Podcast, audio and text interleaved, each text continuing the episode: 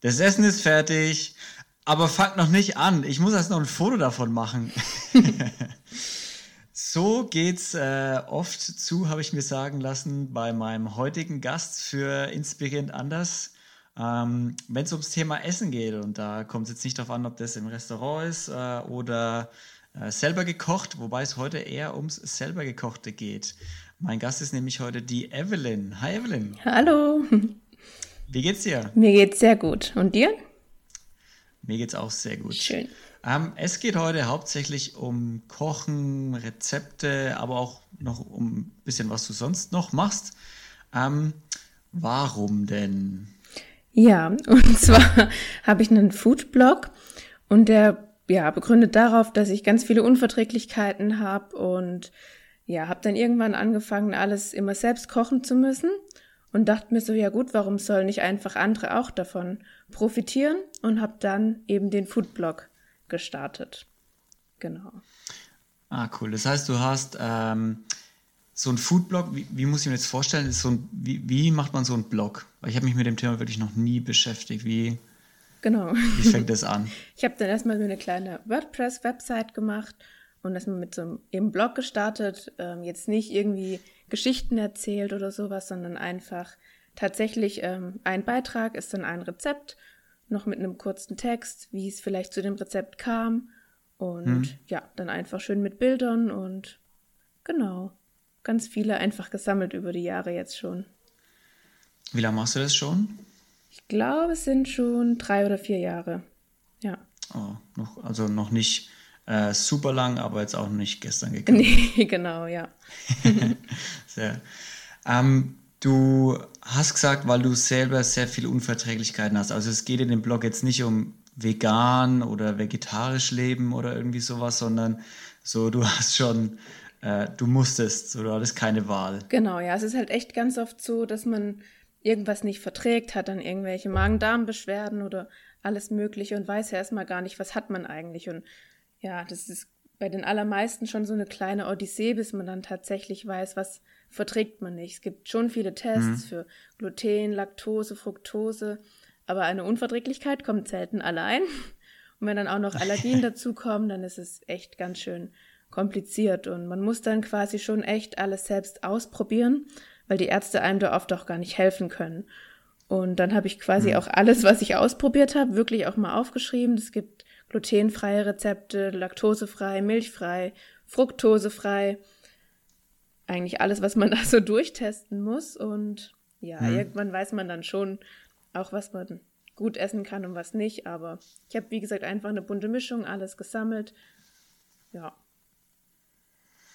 und, und ähm, wie hat es bei dir angefangen? Also wann hast du so gemerkt, oh, irgendwie soll ich da, irgendwie vertrage ich Sachen nicht? Ist es, wie muss ich mir das vorstellen, so Unverträglichkeiten oder Allergien? Ich habe mir mal sagen lassen, das kann auch über Nacht irgendwie kommen, dass du auf einmal gewisse Sachen nicht mehr verträgst oder dein Körper sagt so, jo, das war's, ja. bis hierhin und nicht weiter, jetzt vertrage ich keine Milch mehr. ja, bei mir war es echt auch, es kam schon so ein bisschen schleichend, angefangen hat es, glaube ich, im letzten Schuljahr sogar schon, also Ewigkeiten her. Und ja, das wurde dann halt immer schlimmer auch im Studium und dann isst man ja auch einfach alles Mögliche. Man geht in die Kantine, man isst auch mal Fertigessen und dann wird es halt echt richtig heftig.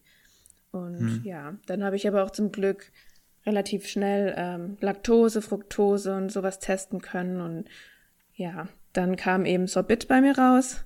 Das kennt wahrscheinlich auch kaum jemand. Kann man sich okay. vorstellen wie Fructose. Kommt in ja ganz vielen Gemüse- und Obstsorten vor, in Pilzen, in Blumenkohl, Süßkartoffeln. Und ja, da ist halt dann echt so, wenn du, je mehr du davon isst, umso schlimmer wird's halt. Und da hat man schon mhm. auch manchmal das Gefühl, man hätte jetzt irgendwie eine schlimme Krankheit und geht's einem halt auch mal wirklich dreckig. Aber das Gute mhm. ist, dass es ja keine ja, keine Schäden nach sich zieht und wenn man dann rausgefunden hat, was es ist, dann geht's einem auch wirklich schnell besser. Also nach drei, vier Tagen ist dann quasi alles wieder in Ordnung. Okay. Ja. Das heißt, das Gute, also das Gute an Unverträglichkeiten oder Allergien ist halt, man hat es ein bisschen selber in der Hand und äh, selbst wenn es mal passiert äh, und man was Falsches isst, ist es jetzt nicht äh, nachhaltig schädigend, so nach dem Motto. Genau, ja. Also man kann auch mal cheaten bei manchen Dingen. Das können ja Leute mit Zöliakie und Gluten, die glutenfrei essen müssen, wirklich nicht. Aber wenn es jetzt, ich sage mal, nur eine Unverträglichkeit ist, kann man auch mal cheaten und weiß ja dann, was auf einen zukommt und nach drei, vier Tagen geht's dann wieder. Als du gesagt hast, das wurde dann teilweise richtig heftig, was meinst du damit? Also dass du gar nicht aus dem Haus konntest oder, oder ins Krankenhaus musstest oder? So schlimm war es bei mir zum Glück nicht, aber schon, dass man dann ähm, auch mal nicht in die Uni gehen kann, weil man so Bauchschmerzen mhm. hat oder Kopfschmerzen und ja. Also wenn man wirklich nicht weiß, was es ist, ist es schon auch, schon auch heftig. Man fühlt sich dann oft auch ein bisschen verlassen von den Ärzten, das höre ich schon oft gehört. Man wird dann nicht so richtig ernst genommen, weil es ist ja dann, die finden halt keine Krankheit und wer kommt schon mhm. auf sowas wie Sorbit? Da muss man jetzt schon wirklich Glück haben, dass der Arzt dann da drauf kommt. Ja. ja. das ist auch echt so ein bisschen, ich habe auch ähm, nicht nur den Blog, bin auch viel auf Instagram.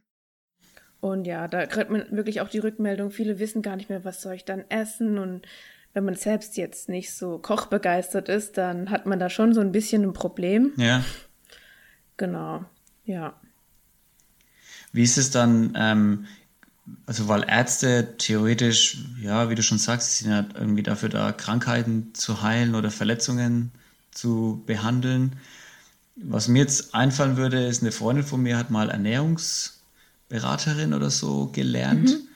Wären dann diese Leute die richtigen Ansprechpartner für sowas? Oder wer, wer, wer, wer würde da einem eigentlich, wer ist richtig, um einen da zu helfen? Ja. Oder ist das so ein Graubereich, wo es eigentlich wo man in der Leere irgendwie schwebt. Also Ernährungsberater schon, aber da muss man wirklich Glück haben, dass die auf Unverträglichkeiten spezialisiert sind. Was aber halt mhm. wirklich so ist, ist so individuell, was man dann tatsächlich verträgt und in welchen Mengen, dass man das über Monate hinweg eigentlich selbst mit so einem Ernährungstagebuch machen muss. Und so eine richtige Unterstützung, weil die sind ja auch nicht jeden Tag dabei, ähm, ist da wirklich schwierig. Ich glaube, das ist echt wichtig, dass man einfach positiv bleibt, immer aufschreibt, was man jetzt gegessen hat, was hat man wie vertragen und dass man da immer dran bleibt und jetzt nicht sagt nach zwei Wochen, okay, äh, ist mir zu anstrengend, da habe ich lieber mhm. Probleme. Da muss man schon ein bisschen selbst halt, ja, die Sache in die Hand mhm. nehmen. Also immer, ähm, weil du jetzt auch gesagt hast, immer positiv bleiben. War das für dich schwer, als das so heftig war? Also wie war das von deiner Psyche her? Hast du da, weil du jetzt gedacht hast, du bist äh, schwer krank oder so? Wie war das für dich damals? Ja, also ich bin eigentlich echt immer ein sehr positiver Mensch, aber da zweifelt man dann schon mal, wenn es einem dann mehrere Tage am Stück schlecht geht und man denkt so, okay, scheiße, ich kann wirklich gar nichts mehr essen. Was mache ich mhm. jetzt? Aber mir hat dann wirklich echt geholfen, das selbst zu kochen und einfach zu sagen, hey, Moment mal, ähm, nur weil da jetzt draufsteht mit Tomaten, in dem Rezept muss es ja nicht genauso sein oder auch glutenfrei ist eigentlich, wenn man sich mal dran setzt, super easy.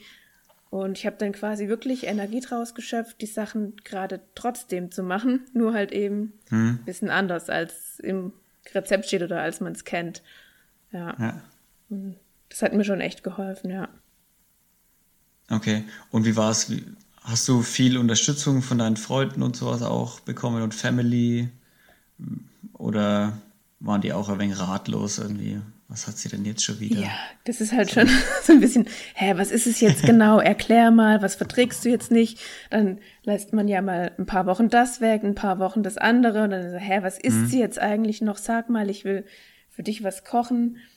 Und dann ah, habe ich halt auch immer meistens gesagt, nee, lass mal, ich koche lieber selbst. Ist nicht böse gemeint. äh, kann halt auch nächste Woche schon wieder ganz anders aussehen. Aber ich muss echt mhm. sagen, dass da eigentlich alle immer super nett waren. Und ich auch, gerade wo wir es vorhin ja hatten, Restaurant, ähm, dass es schon auch, wenn man das richtig kommuniziert, man wirklich auch Verständnis entgegengebracht mhm. bekommt, ja. Wenn man wirklich sagt, ich weiß es nicht genau, ich vertrage das nicht, könnte man das vielleicht mal weglassen oder ich habe dann halt gesagt, also Leute, ich sag's euch, wie es aussieht. Diese Woche lasse ich einfach mal die Milch weg. Fragt lieber nicht genau nach, vielleicht ist es dann bald wieder anders und dann verstehen ja. das die meisten schon, ja. Ja, es ist ja oft so, wenn man es wirklich erklärt und den Leuten nahe bringt, so warum mache ich das genau und warum ist es jetzt halt nicht so, wie es letzte Woche war, ähm, dass es dann schon versteht und nachvollziehen. Vor allem ja Freunde und Familie ja. wollen ja im Prinzip auch nur, dass es dir gut geht. Genau. Ähm, aber ich kann mir eben gut vorstellen, dass wenn man ähm, oft mit Freunden kocht oder bei jemandem eingeladen wird oder essen geht, dass es dann halt schon so ist, so, hä, aber letzte Woche hast du doch das und das gar nicht gegessen und jetzt ja. isst du es auf einmal. Hä, ich, was, was soll ich denn jetzt mir merken, was du isst, ja. so nach dem Motto? Das sage ich halt, ja, wenn ich es denn wüsste. ja. Nee, aber ist halt echt so nach ein paar Jahren, das dauert wirklich bei den meisten, denke ich, so lang, weiß man es einfach und ja, dann fragt auch irgendwann keiner mehr nach, dann mhm. akzeptieren die es einfach. Also du weißt es jetzt auch, du weißt, was du essen kannst und was eher nicht. Ja, genau. Manchmal nicht so genau mit den Mengen, weil wenn man dann doch mal essen geht, wird schon irgendwas mal drin sein, aber nee, kriegst ganz gut auf die Reihe. Ja. Und welche, welche Unverträglichkeiten hast du alles? Kriegst du die aufgezählt oder? Also momentan. Ach so, momentan, okay. Wo wir es gerade von hatten. Nee, also wie gesagt, diese Sorbit, das ist echt super nervig, aber das weiß ich ganz genau. Also ich esse auf keinen Fall Pilze mhm. und ganz sicher auch kein Blumenkohl. Ähm, mhm. Dann esse ich auch noch glutenfrei, weil es mir dann einfach besser geht. Das ist auch so eine Sache, wurde halt nie tatsächlich nachgewiesen, weil das auch echt kaum noch, mhm. also kaum Tests gibt, um so eine Unverträglichkeit irgendwie anzuzeigen. Und genau, ich habe auch noch eine Tomatenallergie und eine Avocadoallergie. Gekocht oh, geht's Avocadenallergie. Gekocht und, und was? Und Tomaten und Avocado. Okay, weil, weil gerade Avocados sind ja hoch im Kurs im Moment. Ja. Bei allen. Tomaten und Avocados, du kannst ja quasi nie frühstücken gehen in, in diesen Hipster-Frühstücksschuppen, oder? Ich sag ja dann einfach ohne. Avocado und Tomaten. Und, ja, oder ja. Ist dann überhaupt noch was auf dem Toast drauf? Ähm, auf dem glutenfreien Toast, vielleicht noch ein bisschen Kokosjoghurt. Geht schon. Ist es, ist es, aber ist es nervig, essen zu gehen zum Beispiel für dich, weil du quasi immer die Gerichte durchschaust und dir denkst, okay, das ist das, oder wie suchst du deine Gerichte aus? Gehst du so nach dem Motto vor, ja, okay, das ist jetzt das Gericht, wo ich am wenigsten weglassen müsste oder ändern müsste? Ja. Oder gehst du ins Restaurant und es ist für dich eigentlich viel besser, weil du kannst dir so dein eigenes kleines Ding zusammenstellen? Also eigentlich mache ich es echt so, ich schaue vorher schon mal mir die Speisekarte an, hm. ohne das irgendwem zu sagen, wie so eine Stalkerin. Nee, schau erstmal, was gibt's da alles für Gerichte und überleg mir echt schon vorher, was könnte ich wie irgendwie zusammenstellen dass es irgendwie möglich ist. Und am Anfang hat es mich schon irgendwie gestört, wenn jetzt in einem Restaurant eigentlich genau ein Gericht übrig bleibt, das dann auch noch ohne Tomaten oder ohne Zwiebeln oder sowas sein mhm. muss. Aber komischerweise, man gewöhnt sich an alles. Und ja, ich denke mir dann vorher schon, was könnte ich jetzt ersetzen? Und dann äh, finde ich eigentlich wirklich in so gut wie jedem Restaurant mindestens ein bis zwei Gerichte und komischerweise stört es mich schon gar nicht mehr. Ja. Ja, das ist ja das Schöne, man gewöhnt sich so schnell an so viele ja. äh, Dinge. Das ist wirklich gut. Der menschliche Körper ist wirklich ein Wunder der Natur. ja. Ähm, wie ist es denn, ähm, weil du jetzt deinen dein, dein Blog hast und du hast ja gemeint, es gibt jetzt nicht so viel Hilfe auch, oder als du damals die Probleme hattest, war jetzt nicht so viel, was du gefunden hast und im Prinzip musst du es alles selber machen. Wie ist es denn so verbreitet im Netz mit Allergenen, Allergien und, und, und Unverträglichkeiten, so die Informationsbereitstellung, so wie viel Infos findet man dazu im Internet? Ja. Und also, Hilfe. Also ich habe schon auch am Anfang wirklich über Foodblogs meine Rezeptideen so ein bisschen gefunden und äh, finde ich eigentlich echt eine ganz gute Hilfestellung. Ja, da gibt es echt mittlerweile einige. Und ähm, als dann Instagram irgendwann rauskam, war es echt für mich so, okay, krass, das sind ja wirklich so viele Leute, die zu dem Thema ähm, halt bloggen oder einfach ihre Geschichte erzählen. Auch jetzt nicht so viele, die Rezepte teilen, aber die Community ist schon relativ groß, würde ich sagen, ja.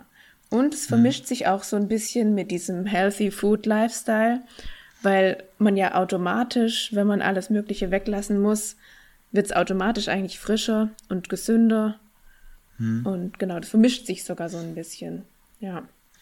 Gibt es irgendwie sowas, äh, so eine, so eine Essens- oder Gerichtegruppe, die du komplett immer ausschließen kannst? Also wie zum Beispiel, ja, also sowas wie in der Tiefkultur liegt im Supermarkt, so Pizzas oder alles Mögliche an eingefrorenen Dingen, die kann ich sofort immer, kann ich einfach vorbeilaufen. Das ja, das war schon ganz richtig. An den Pizzas laufe ich hm.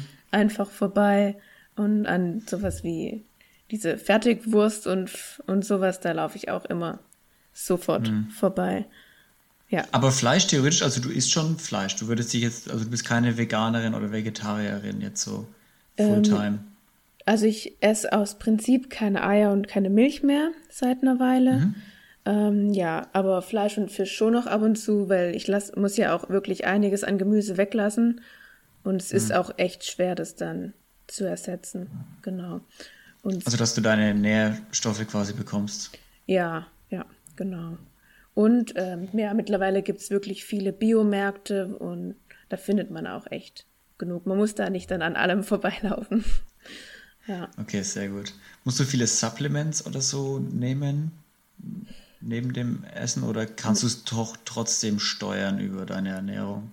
Ja, das geht eigentlich noch ganz gut, ja. Weil wie gesagt, man kocht ja dann immer frisch und ich koche ja dann auch einfach manchmal mhm. zwei, dreimal am Tag und dann ist es schon alles frisch und relativ gesund, würde ich mal sagen. Okay. Planst du denn viel? Also jetzt auf Essen und Ernährung gedacht, weil ich könnte mir vorstellen, dass du schon viel planen musst, was jetzt auch so deinen Alltag angeht, wenn du arbeiten gehst, dass du halt immer was dabei hast, weil du jetzt nicht einfach mal schnell zur Dönerbude nebenan laufen kannst. Man, so. Sollte man meinen, ne? Aber ich bin mehr so, ja. ich bin der absolut spontane Typ. Ich weiß halt heute noch nicht, auf was ich morgen Lust habe und ich fühle mich das so eingeschränkt, da bin ich einfach irgendwie zu kreativ. Sehr gut. Ich, ich falle aber da öfters mal noch auf die Schnauze und dann ähm, muss ich mir halt mal irgendwie so einen gesunden Riegel holen zwischendurch, dass ich nicht verhungere. Aber ja, kann es halt echt, ich kann es einfach nicht. Ich will einfach fünf Minuten bevor ich koche entscheiden, auf was ich Bock habe. Und ja, es wäre vielleicht ganz schlau, würde man es ein bisschen mehr planen. Aber so ein bisschen Freiheit in dem ganzen, mit hm. den mhm. ganzen Einschränkungen, ja, behalte ich mir irgendwie gern. ja, trotzdem immer noch ein wenig spontan bleiben. Genau, und zur Not habe ich ähm, ja immer noch meinen Blog, kann meine eigenen Rezepte nachkochen. Das stimmt, stimmt. ich auch zur Not schaust einfach mal auf, zur Not schaust einfach mal auf deinem Blog vorbei. Ja, richtig. Wie ist denn so das Feedback gewesen, als du mit deinem Blog angefangen hast, so aus, aus, aus der Community? Weil du hast ja gemeint, es gab recht wenig und du warst froh, dass es Foodblogs gab, die so ein Thema behandeln. Ja, also ganz am Anfang ähm, kamen da auch echt relativ schnell viele Leute dazu, gerade über Instagram, die dann auch, wo viele dann schreiben, hey krass, also mir hat es mega geholfen, einfach mal zu sehen, es gibt Leute, die sich da nicht verrückt machen lassen. Weil gerade äh, viele gehen ja auch dann in Facebook-Gruppen rein und da ist ja irgendwie so, dass sich alle dann auslassen, wie schrecklich alles ist und dann hm. kursieren da irgendwelche seltsamen Listen im Internet, was man jetzt mit Fructoseintoleranz alles nicht essen darf. Und das, ja, das ist schon so, okay. dass da eher so ein bisschen eine negative Stimmung verbreitet wird. Wo ich dann echt gemerkt habe, da schreiben die, hey, super, ich wusste überhaupt nicht, was ich kochen soll und es hilft mir jetzt total weiter. Gerade auch diese ganz einfachen Rezepte. Ich koche dann eher wirklich so für den Alltag, dass es schnell geht, man jetzt nicht noch Stunden in der Küche steht. Und das ist halt was, was vielen auch gefehlt hat. Ja, diese ganz mhm. easy peasy schnell mal gekocht. Ja. Und ja, das, da kam schon wirklich sehr viel Positives, ja. Doch. Cool, das glaube ich. Hast du ein Lieblingsrezept? Ähm, nee. das ist, kann mich einfach nicht festlegen, bin zu spontan. Aber also ich liebe Spaghetti, bin ähm, halb Italienerin, deswegen. ah, ja. cool. Okay, und was musst du, wie sehen deine, also wie sehen jetzt die Evelyn Spaghettis aus? Also das sind Mais-Reis-Spaghetti. Dann koche ich meine Tomatensauce ohne Zwiebeln. Einfach mhm. nur mit passierten Tomaten, Basilikum, Lorbeerblatt und ja, wie sich's in Italien gehört, lasse ich das erstmal zwei Stündchen blubbern. Mhm. Und genau, dann kommt noch ein bisschen mittlerweile veganer Käse drauf. Gibt's auch schon, der schmeckt wirklich wie Parmesan. Ja. Und Genau, dann kommt noch wunderschönes Geschirr dazu, dann ein Foto und dann wird gegessen. Dann Foto und dann wird gegessen, sehr gut. Das ist die ganz wichtige Reihenfolge, ja. Aber da sind doch jetzt Tomaten dabei. Gekocht ähm, geht es. Das ist bei Allergien ah, ja oft so. so, ja, dass die Dinge dann gekocht verträglich sind. Okay, das ist jetzt aber eine hohe Wissenschaft. Also, ich sag doch, wenn du sagst so, okay, ich kann keine Tomaten essen, dachte ich mir so, okay, da fällt ja echt viel weg. Dann kannst du ja auch keine Pizza mit Tomatensauce zum Beispiel essen. Aber das würde ja, wenn sie gekocht sind und die Soße irgendwie selber genau. gemacht ist, dann doch wieder irgendwie gehen.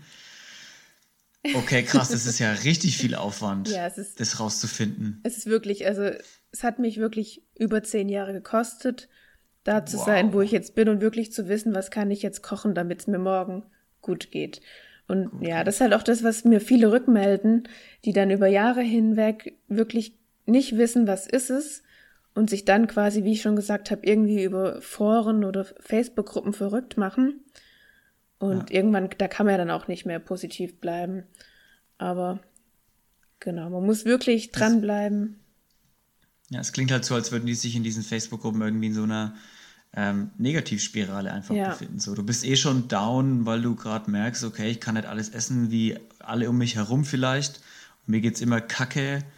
Äh, und dann kommen noch andere Leute, die dir noch sagen, ja, und das kannst du vielleicht ja. jetzt auch nicht machen. Und das auch nicht, und das auch nicht, und das auch nicht. Und da, ich kann mir schon vorstellen, dass du da richtig Probleme bekommen ja. kannst, wenn du so ein bisschen psychisch labil bist, nee. dass du da richtig abrutscht auch von der Psyche her. Ja, auf jeden Fall. Doch, das, wir haben auch wirklich schon ein paar Mädels und auch ähm, einige Männer geschrieben, dass wirklich, dass sie es total wichtig finden, dass jemand auch einfach mal sagt, es ist nicht einfach, aber man kommt da äh, wieder raus aus dieser Spirale und ja, kann ein, man muss halt echt individuell schauen. Weil wenn man mal im Freundeskreis rumfragt, es gibt ja schon viele, die irgendwas nicht so richtig vertragen, gar nicht genau wissen, was ist es. Und wenn man sich jetzt vorstellt, mhm. man hat eine richtig heftige Unverträglichkeit oder mehrere, dann dauert es halt, bis man das weiß, ja. Ja. Ähm, okay, also es ist, es ist auf jeden Fall eine Wissenschaft für sich und man kommt auch nicht drum rum, das selber rauszufinden. Also es macht keiner für einen, ne? Genau, Wenn das, ich das richtig verstanden habe. Ja, genau, das kann auch keiner für einen machen, weil es gibt ja auch so viele Gemüsesorten und der Fructosegehalt oder jetzt bei mir Sorbit, der variiert auch. Ein Obst hat ja mal mehr Zucker, mal weniger Zucker, je nachdem wie reif es ist oder mhm. wo welcher Standort. Deswegen sind diese Listen auch eigentlich für die Katz. Quatsch. Ja, ja, genau. Das heißt, man muss jeder schauen. Aber das weißt du halt erst, wenn du dich damit beschäftigst, intensiv ja. und auch mit guten Quellen halt beschäftigst. Genau.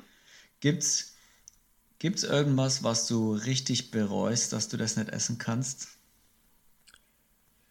Ähm, eigentlich ja sowas wie Pilze. Ich liebe eigentlich Pilze. Mhm. Pilzrahmsoße oder so, oh, einfach so lecker. okay. Ja, aber an, oh Mann.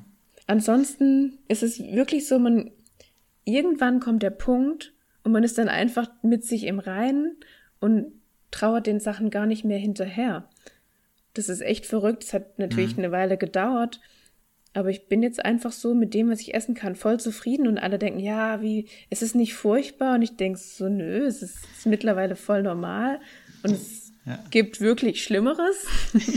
es ist nur furchtbar, wenn du mich darauf ansprichst.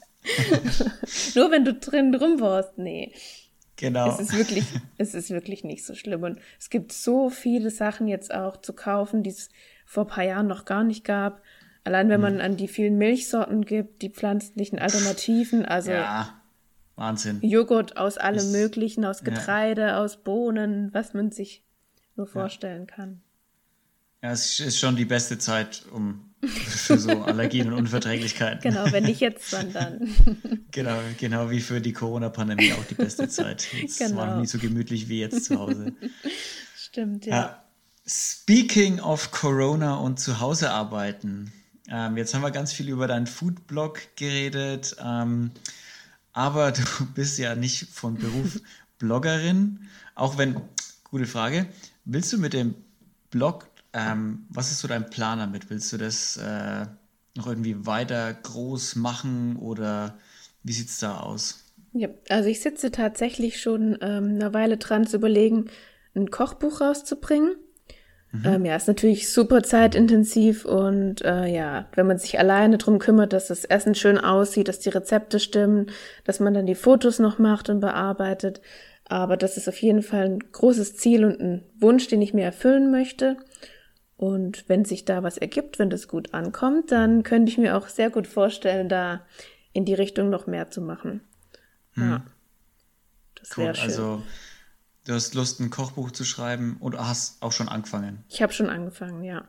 Ja, sehr cool. Weißt du, hast du schon einen Termin dahinter? So. hm, schauen wir mal, ob es dieses Jahr noch was wird. ja, dieses Jahr ist ja nicht mehr lang, es wäre ja. ja nur noch zwei Monate. ja. Man muss sich wahrscheinlich cool. einfach mal einen Termin setzen und dann. Ja, aber das ist echt ein Wunsch von mir. Cool. Ja, bin ich gespannt. Wenn es das, äh, das gibt, dann äh, können wir da gerne mal für Werbung machen. ja.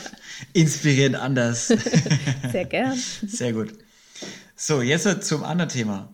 Du bist ja keine professionelle Bloggerin, die damit ihr Geld verdient. Noch nicht. Oder mit Kochbüchern. sondern du hast ja auch einen ganz normalen Job. Genau. Ich bin nämlich genau. Medienpädagogin in einem Medienzentrum. Medien Medienpädagogin in einem Medienzentrum. Was ist das denn genau? ja, und zwar ähm, ja, beraten wir Lehrer, verleihen Geräte ähm, an Lehrer aus und genau machen ganz viele Fortbildungen zu dem Thema und jetzt gerade Corona. Ähm, ja, bei uns boomt's wie noch was. Digitalisierung ist jetzt ganz plötzlich in den Schulen angekommen und ja, es geht richtig rund. Ja, es werden Geräte ähm, die Schulen werden ausgestattet, die Kinder werden ausgestattet und jetzt stehen da die armen Lehrkräfte und ja, haben quasi keine Ahnung, wie kann, wie können sie das einsetzen, wie funktioniert das technisch und ja, da sind die Medienpädagogen jetzt gefragt. ah, cool. Und ähm, ist es dann, bist du an einer Schule angestellt oder ist es eine Firma dann, die das, wo du, wo du angestellt bist? Genau, also ich arbeite bei der Stadt. Okay. Genau, es ist ein Stadtmedienzentrum, gibt auch Kreismedienzentren, die dann eben für einen größeren Bereich zuständig sind. Hm. Ja, genau. Wir haben aber. Und ja.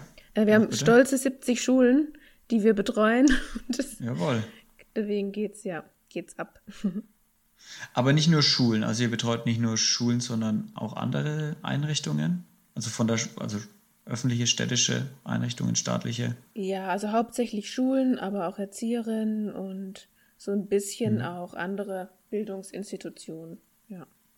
Okay. Aber du machst hauptsächlich Schulen? Ja, genau. Okay, sehr gut. Und ähm, kann, wie kann ich mir das dann vorstellen? Also jetzt klar, in aktuellen Zeiten von Corona wirst du nicht an die Schulen marschieren und groß Vorträge halten vor zig Leuten. Ähm, wie läuft es dann ab, wenn du quasi Unterricht gibst für Schüler, Lehrer, wen auch immer? Genau, also die Schüler sind jetzt leider ähm, raus. Das habe ich ähm, ja vor Corona gemacht.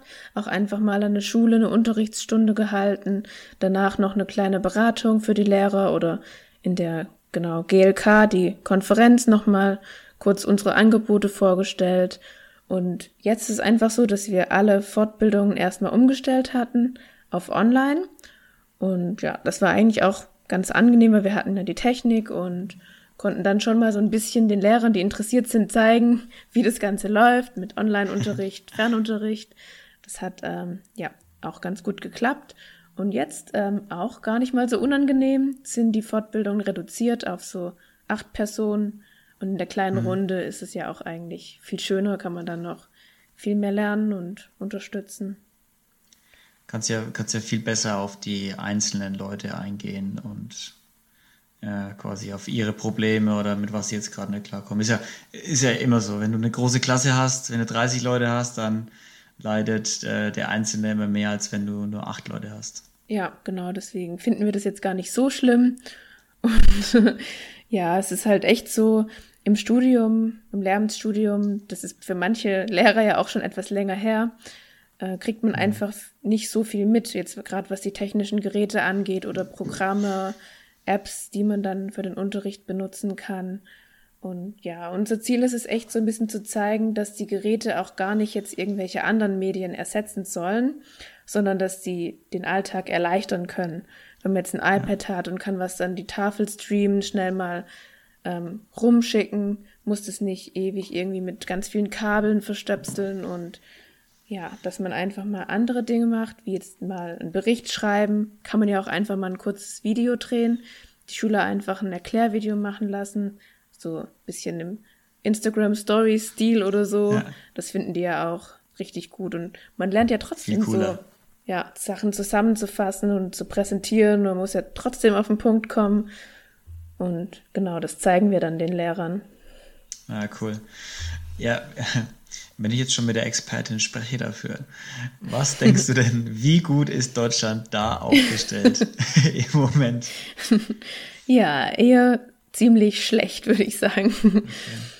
Ja, also wir kriegen wirklich so viele auch hilflose äh, Anfragen von Schulleitern und Lehrern, die wirklich sagen, also entweder ist die Schule halt total schlecht ausgestattet und sie wollen jetzt an die Sache rangehen, aber dann gibt es kein WLAN oder zu wenig mhm. Stunden, die man dafür bekommt. Und es glaube ich ist echt, ja, es geht halt nicht, zack, so von der einen Sekunde auf die andere. Und Corona hat es jetzt so ein bisschen verlangt von den Lehrern und auch da muss es erstmal Schritt für Schritt, man muss eingeführt mhm. werden und ganz viele Fortbildungen machen. Ja. Zeitintensiv. Ja. Aber wir sind nicht gut aufgestellt im Moment. Aber auf dem richtigen Weg zumindest? Genau, ja. Okay, sehr gut. Du, du wolltest äh, ja nicht unbedingt Medienpädagogin werden, oder? Du bist nicht eines Morgens aufgestanden und hast gedacht, das mache ich. Sondern? Sondern ich habe erstmal Grundschullehramt studiert und ja, im Studium gab es dann schon immer wieder ein, zwei, drei Kurse, die schon mit digitalen Medien äh, was zu tun hatten, wo wir auch mal eine App erstellt haben oder eigene kleine Computerprogramme. Und da habe ich einfach gemerkt, man hat da so viel Spielraum und Möglichkeiten, selbst ähm, als Lehrkraft oder als Pädagoge irgendwie aktiv was mitzugestalten. Und ja, habe dann echt gemerkt, also nur ganz normaler Lehrer, das äh, ja ist mir einfach quasi auch ein bisschen zu langweilig, will mich gern auch weiterentwickeln, da noch so ein bisschen was erreichen in die Richtung und hatte dann Glück, dass äh, genau an meiner Uni auch ein Master für E-Learning und Medienbildung angeboten wurde. Und das war dann so ein bisschen die Chance, hey, da hat man noch was in der Hinterhand. Genau. Könntest du jetzt mit deinem Master auch Grundschule lehren oder ist es, nee, was braucht man, um Grundschule zu lernen? Welche Ausbildung? Genau, man hat dann ein erstes Staatsexamen und dann Ach, macht man ja, Referendariat. Stimmt, genau, mhm. das Referendariat habe ich mir jetzt gespart, weil ich ja weiß, dass ich nicht an die Schule möchte. Aber das kann man eigentlich im Nachhinein auch noch draufsetzen. Eineinhalb Jahre an der Schule ist ja natürlich auch sinnvoll, dass man da die Berufserfahrung hat. Ja.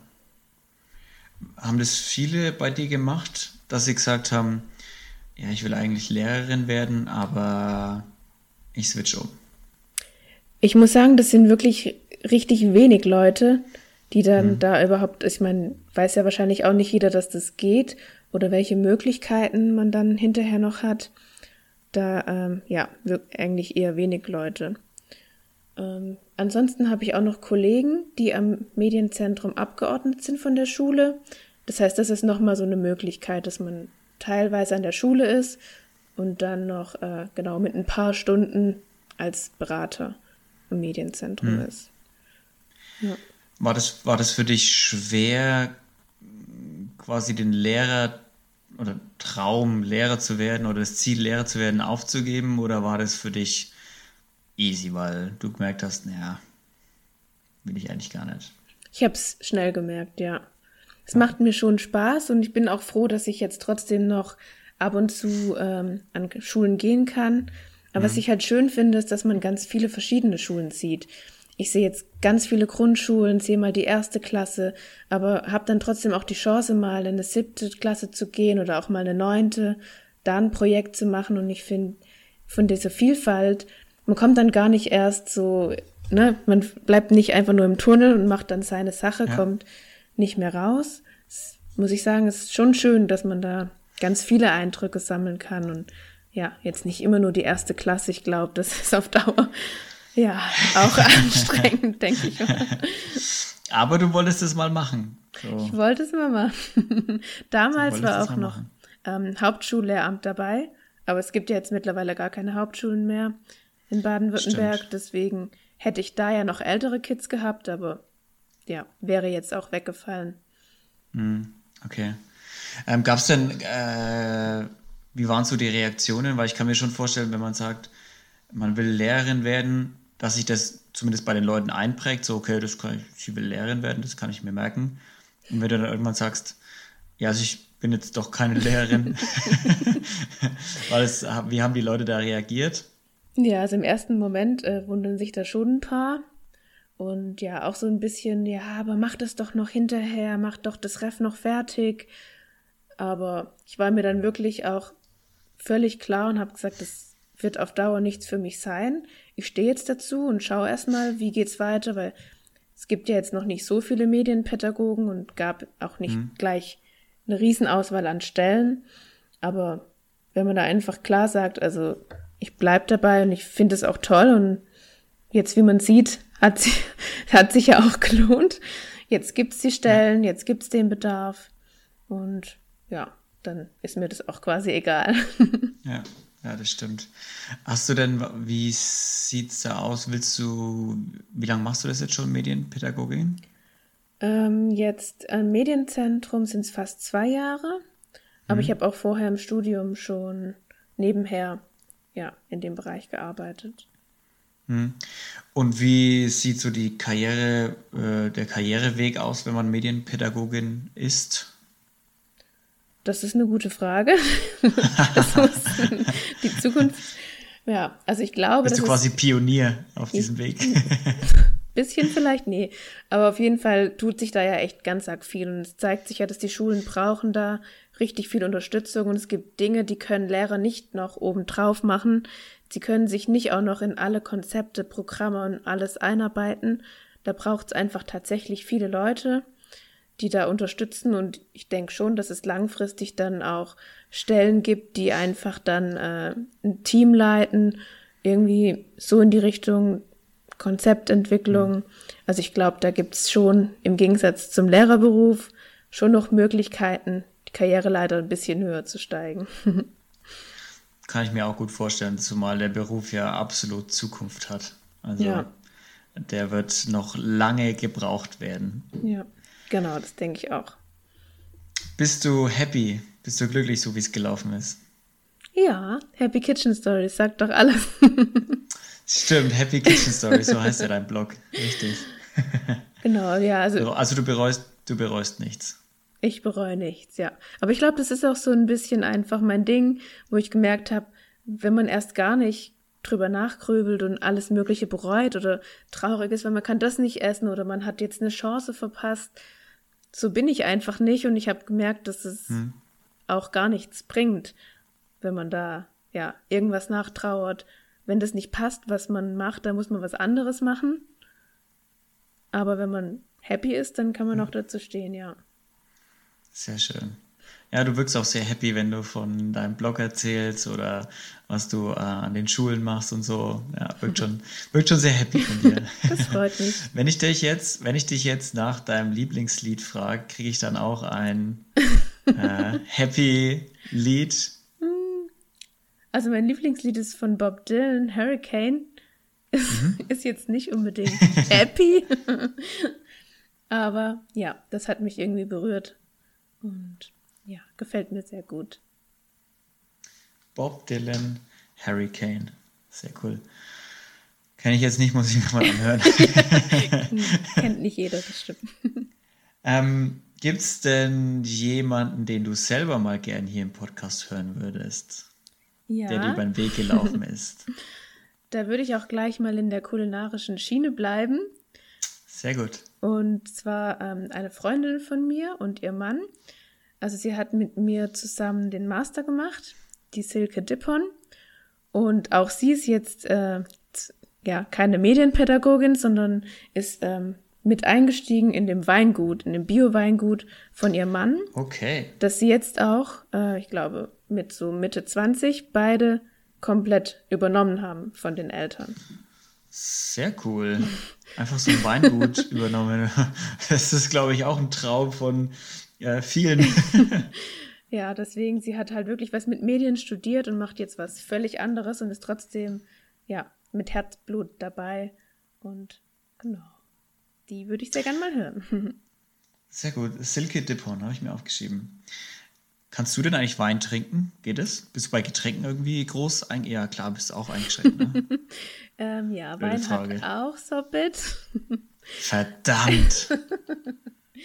Aber ja, so ein Schlückchen, das ist nicht so schlimm, aber ich bleibe dann meistens bei Limo und ja, ist halt so.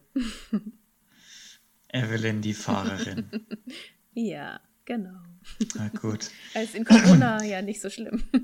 Nee, stimmt, da sind die Partys eh meistens zu Hause. genau.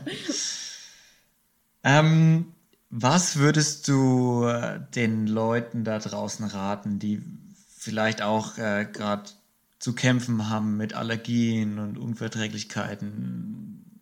Was hat dich durch die Zeit gebracht? Hast du irgendeinen Tipp für die Leute da außen? Ja, auf jeden Fall tauscht euch aus mit anderen ähm, bleibt positiv, probiert es selbst aus und lasst euch auf keinen Fall irgendwie runterziehen.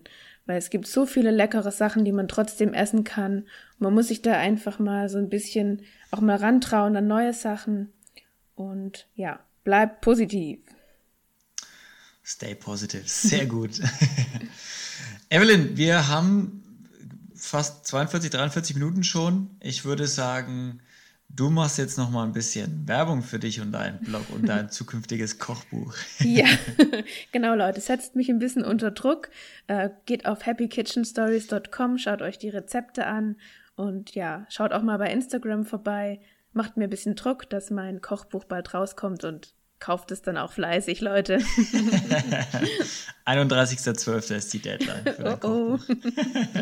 2020, 2020 hier, gleich ein Jahr dahinter.